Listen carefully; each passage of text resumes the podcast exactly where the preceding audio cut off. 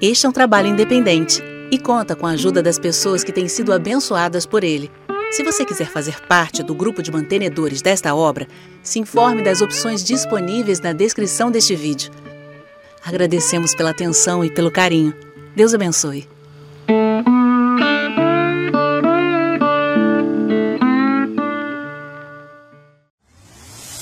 Questionar, pesquisar, aprender, conversar sobre o assunto. Tudo isso nos faz crescer, biblicamente. A igreja passará pela grande tribulação e por que, que o senhor acredita? Como acredita? Acredito que não, não passa pela grande tribulação, que tem um período de sete anos. E no meu ponto de vista, a igreja não experimenta nem sequer o primeiro dia dos sete anos de tribulação. E as razões para isso se fundamentam principalmente nos textos do Novo Testamento, embora possamos encontrar algumas é, ilustrações e alguns vislumbres do porquê isso se fundamentaria dessa forma nos textos do Antigo Testamento também.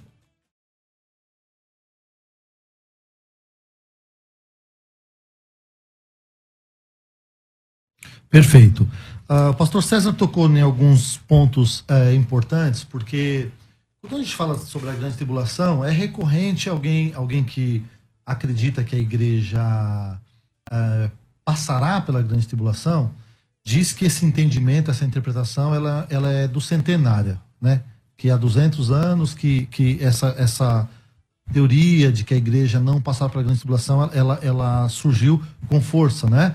Uh, o que, que, vocês acham disso? Uh, já que vocês são é, pré-tribulacionistas, começando pelo pastor Rufino, o que, que o senhor acha disso, desse, desse argumento? Isso é mentira, né? Na verdade, é uma falácia que tem sido propagada há muitos anos. Existe sim um pano de fundo verdadeiro que ocasionou esse pensamento, que é uma informação falsa. Uhum. Porque durante muito tempo, durante a Igreja Católica, o pensamento pré-milenista e pré-tribulacionista ele foi suprimido, ele foi perseguido e considerado é, contra oficial, a visão oficial da igreja. Na época de Agostinho, quando ele começou a ter a sua influência muito forte, ele era um alegorista, absurdamente alegorista, que inclusive é, plantou as sementes do despotismo religioso, perseguindo todo aquele que falasse contra o pensamento oficial da igreja.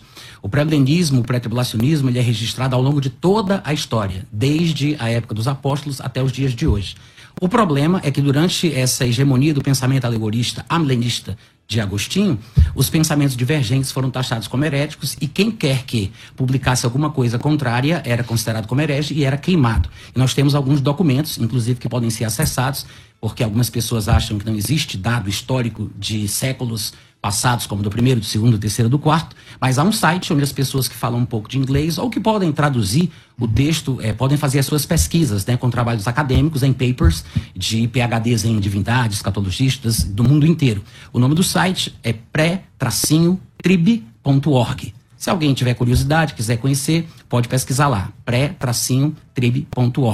Na verdade, a gente não vai ter tempo aqui para poder é, falar sobre uhum. tudo isso, mas uma das coisas que se diz muito, né, para se alegar que o pré-tribulacionismo é recente, é que ele teria sido inventado, ou talvez por Emmanuel Lacunza, uhum. que também escrevia pelo pseudônimo de Ben Ezra, ou teria sido inventado por um outro homem lá, ou então por, pela profecia da escocesa de 15 anos de Margaret MacDonald, ou então por John essa, Nelson. Essa é a teoria mais popular, mais popular. e é a mais mentirosa, a de Margaret MacDonald. Na verdade, Margaret MacDonald, ela era uma, uma menina de 15 anos de idade e ela tinha tido uma visão, supostamente, eu particularmente nunca acreditei nessa tal visão de Margaret MacDonald, mas os pós-tribulacionistas, nem todos, né, alguns deles têm um pouco de consciência, mas alguns repetem sem fazer o trabalho de casa, sem ir pesquisar sobre o assunto. Margaret MacDonald, na verdade, era pós-tribulacionista. Olha que curioso, né? E ela cria um arrebatamento parcial. E o que aconteceu foi o seguinte: um determinado senhor chamado Dave McPherson, que era filho de outro Dave McPherson, que inicialmente era pré-tribulacionista, e ele entrou pelos caminhos do pós-tribulacionismo. E a instituição da qual ele fazia parte o, o repreendeu, o disciplinou, e ele foi tirado da igreja. O filho, Dave McPherson, filho, magoado com tudo que aconteceu com o pai, que teve que recomeçar uma igreja pequena. Eu não sei, mas eu acho, por tudo que se parece, que ele projetou o pré-tribulacionismo como o responsável pelo sofrimento da família dele. E aí ele lê um livro de um homem chamado Robert Norton, que inclusive veio a ser o marido de Margaret MacDonald. Robert Norton, nesse livro, ele faz a revelação da profecia de Margaret MacDonald, que dizia que somente os crentes espirituais que tivessem é, visto tivessem tido maturidade suficiente, é que veria um sinal secreto no céu, que talvez daí é que tenha surgido o tal do arrebatamento secreto, né? Uhum. Aspas, porque tem duas linhas aí, mas. Arrebatamento em duas fases. Uhum. Não. A visão do arrebatamento, arrebatamento secreto, secreto, essa, essa expressão, talvez tenha surgido daí. Mas tem outra linha que defende o arrebatamento secreto, até com textos do Novo Testamento, de pré-tribulacionistas, mas tem uma linha que talvez tenha surgido daí, que diz que a doutrina do arrebatamento secreto não era bíblico. Porque talvez tenham confundido, como fez Dave McPherson quando leu o livro de Robert Norton. Porque a menina tinha tido a visão dizendo que os crentes espirituais veriam um sinal secreto no céu e que somente esses, no final da tribulação, é que seriam arrebatados, depois de terem sofrido perseguição pelo anticristo. Então, Margaret MacDonald não era, nunca foi pré-tribulacionista, ela era pós-tribulacionista, cria num arrebatamento parcial e ela tem sido usada de forma equivocada por alguns colegas que não conhecem bem a história. Inclusive, eu acho que Irineu de Lyon e também um certo Efraim, eles escreveram a respeito do, do, do arrebatamento pré-tribulacionista. E Efraim é do século 303 a 373. Ano, ele ano, morre em 370, ano, né? ele uhum. morre no ano 373. E ele escreveu um texto que é o que eu, ele está fazendo menção de 10 parágrafos. Uhum. Esses 10 parágrafos são importantes porque no segundo parágrafo ele fala de um arrebatamento antes da tribulação, ele coloca essas palavras uhum. e no é, no verso 10, ele fala da volta de Cristo depois da tribulação, com a atuação do anticristo, etc. e tal. Mas eu queria dizer que, eu, que a, minha, a mesma impressão histórica que o pastor Natan trouxe dali do, em relação aos fatos do século XIX, eu, eu concordo com ele. Eu acho que há uma, má, é, há uma má intenção para que, que. Suprimir. É, exatamente. Então, assim, eu, eu, eu concordo e eu também é, entendo, assim, com todo o respeito do mundo com o pastor César, eu não acho que, que o, o pré é, tribulacionismo, né, é, seja um elemento uh, de 200 anos atrás. É que gente, o que a gente tem é que o Darby, né, com a, a, sistematização do dispensacionalismo, vai popularizar esse pensamento é, no século XIX. Perfeito. Inclusive, só uma, uma, uma parte, eu, eu vi que ele está com o livro do Erickson ali, que é um Sim. livro muito bom, por sinal, né? E a gente estava falando sobre a questão da historicidade do pré-tribulacionismo. O, o, o Erickson, ele normalmente segue a linha do George Led. Né? O George Led é mais radical. Ele diz que na época passada não existia qualquer indício de pré-tribulacionismo, nenhum documento. Já o, o Erickson não. Ele diz que reconhece a presença de documentos que testemunham a crença pré-tribulacionista nos primeiros séculos. Sim, que é natural. Felipe Nascimento, ele disse: Natan e Denilson isso é mancada. Aí ele colocou um hashtag terror pós-tribulacionista. O que, que vocês acham disso? E o senhor, pastor Natan? O senhor, sei, o senhor sei. aceita esse chapéu aí? Não, eu sempre. Aqui, aqui, já, aqui já é ultra, ultra. eu, eu digo o contrário. Eu acho que o ensinamento pós-tribulacionista é que é um terrorismo doutrinário. Mas eu entendi a brincadeira, né? Que ele quis dizer que aquilo que a gente defende é terror para uhum. quem pensa no pós-tribulacionismo. Eu até acho que o Natan tá do lado de vocês aqui. Tá é, está, está, É, agora tem uma coisa interessante. O César estava comentando sobre o livro de Efraim, né? O pseudoepígrafo lá. E o que ele disse é importante, essa questão questão do que é inspirado ou o que não é inspirado, porque é um livro apócrifo, mas a gente não estava discutindo sobre questão de inspiração. A gente estava falando sobre documentos históricos. Então, se alguém no século IV escreveu alguma coisa defendendo o pré-tribulacionismo, mesmo que fosse, mesmo que fosse uma heresia e um erro doutrinário, o fato é isso foi registrado naquele século. Então não é uma coisa nova. Vocês estão defendendo o registro não, anterior é, a princípio, de dois séculos. A princípio, a questão debatida aqui inicialmente era a historicidade ou a documentação de crença pré-tribulacionista em tempos anteriores a 1830. E nós temos muitas, né? Inclusive essa, que a despeito de ser inspirado ou não, existe. Uhum.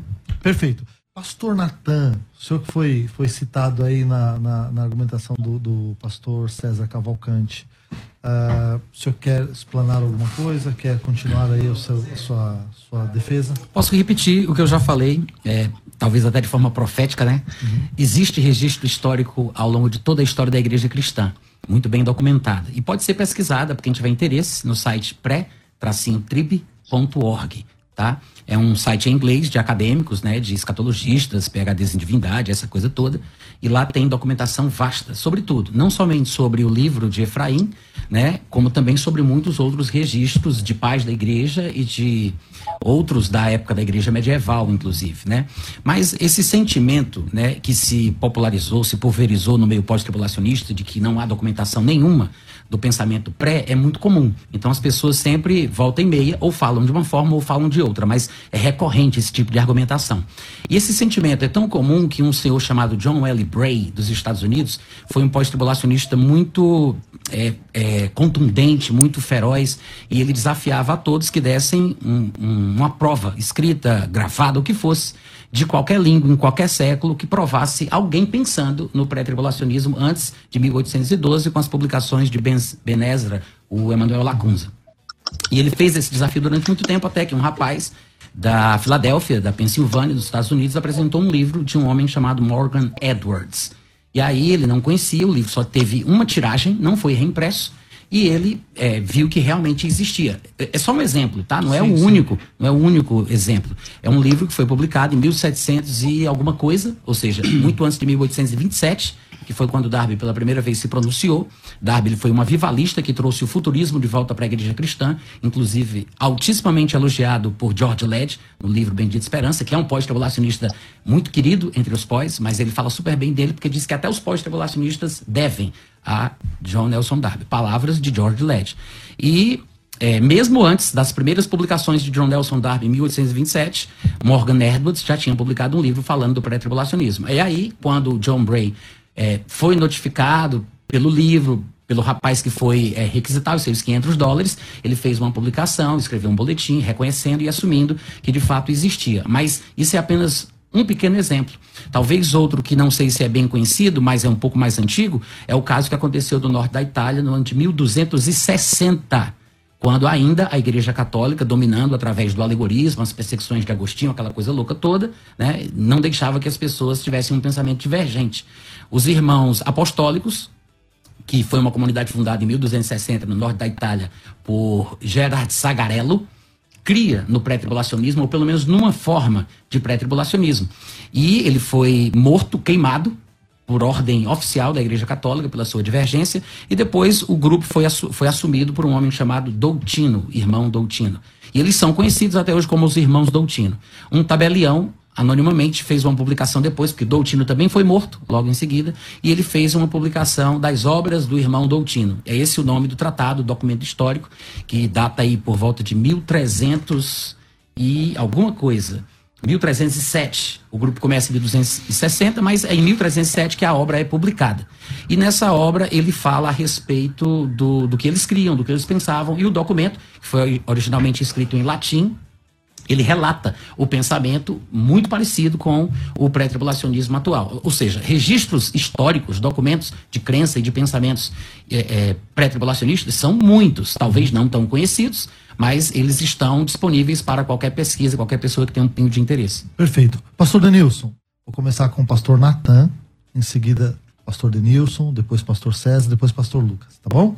Pastor Natan. Considerações finais? Isso. Bom, na verdade, a gente chegou nem na metade do assunto, né? Mas. Podemos marcar aí um segundo tempo. Mas é, é Olha assim aí, mesmo. pastor César, eu tô dentro, hein? É assim mesmo. É, eu acredito que no Novo Testamento é que a gente vai encontrar a doutrina pré-tribulacionista. Eu penso um pouco diferente do Denilson aqui, Denilson, né? Sim. Porque eu acho que o Novo Testamento é o único texto que realmente fala pela primeira vez na história do arrebatamento antes da tribulação. Principalmente nos textos de Paulo.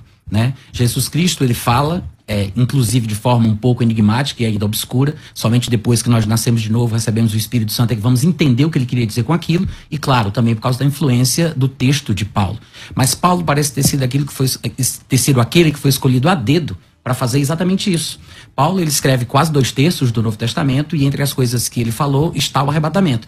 E o curioso é que quando ele vai falar sobre o arrebatamento, ele, ele usa expressões que dão a entender que o que ele sabe sobre aquilo ele recebeu por revelação, algo sobrenatural. Não foi pesquisando nos livros da sua época, né? no Antigo Testamento, na Bíblia da época dele, mas foi através de aparições pessoais de Jesus a ele. Ele fala assim sobre a ceia e ele fala da mesma forma sobre o arrebatamento. Da ceia ele diz: O que eu recebi, eu também vos entreguei. Recebi do Senhor que na noite que ele foi traído. Ou seja, Jesus contou para ele, ele não estava lá. Ele, ninguém falou isso para ele. Foi uma revelação. Em Gálatas 1, 11 e 12 ele diz: Faço-vos, porém, saber, irmãos, que o evangelho por mim anunciado não é segundo o homem, porque não recebi nem o aprendi de homem algum, mas mediante revelação. Jesus aparece a ele e diz: Olha, eu vou te aparecer para te constituir como ministro e testemunha tanto das coisas em que me vistes, como daquelas pelas quais eu vou te aparecer, vou te aparecer ainda. E em 1 Coríntios 15 e em 1 Tessalonicenses 4, os principais textos do arrebatamento deixados por Paulo, talvez não os melhores, mas os mais populares, Paulo diz que é, eis que vos declaramos por palavra do Senhor, mostrando que é uma revelação de Jesus Cristo, e depois ele diz, eis que vos declaramos um mistério, mostrando que não é uma informação de domínio público. Então, quando ele fala do arrebatamento nesses dois textos mais usados e mais populares, embora não sejam os melhores, é, Paulo ele demonstra que a revelação do arrebatamento foi dada por Jesus. Então, é difícil encontrar o arrebatamento em Mateus capítulo 24 eu acredito que está lá. Não no uhum. versículo 28, 29 e 30, né, como o Lucas citou. Aquilo ali para mim é realmente a vinda visível no final da tribulação, como está escrito. E, e, talvez não antes também, mas em outro lugar. Então, eu penso assim, que para a gente se aprofundar nesse assunto, é sempre importante a gente estar aberto a novas possibilidades. Às vezes, estamos sempre fechados em nossa bolha, né? E a gente não consegue sequer entender a proposição do nosso colega. Eu acredito que o arrebatamento pré-tribulacional ele só vai ser plenamente compreendido no Novo Testamento, mas especialmente através dos textos de Paulo. Perfeito. Uh, Pastor Natan Rufino, um prazer recebê-lo direto de Campina Grande aqui. Que Deus te abençoe. Foi uma excelente participação. Obrigado. Bom, eu queria agradecer também aí ao pessoal que me acompanha, meus mantenedores, né, que me dão ajuda financeira periódica para eu poder fazer a obra. Também agradecer ao pessoal da Chamada da Meia-Noite, que também tem uma editora, publicam livros na área de escatologia de forma abundante e também eles me mandam presentes de obras, livros que me ajudam a estudar sobre o tema. Fica aqui meu agradecimento. Quem quiser saber mais sobre o material que eu tenho publicado, os livros que eu já tenho escritos, basta entrar no meu site, que é natanrufino.com.br. Lá tem a minha loja, tem meus textos, meus áudios, vídeos e tem o canal do YouTube também, que é o meu nome. Não se esqueça de se inscrever no canal, deixe seu like e ative o sininho.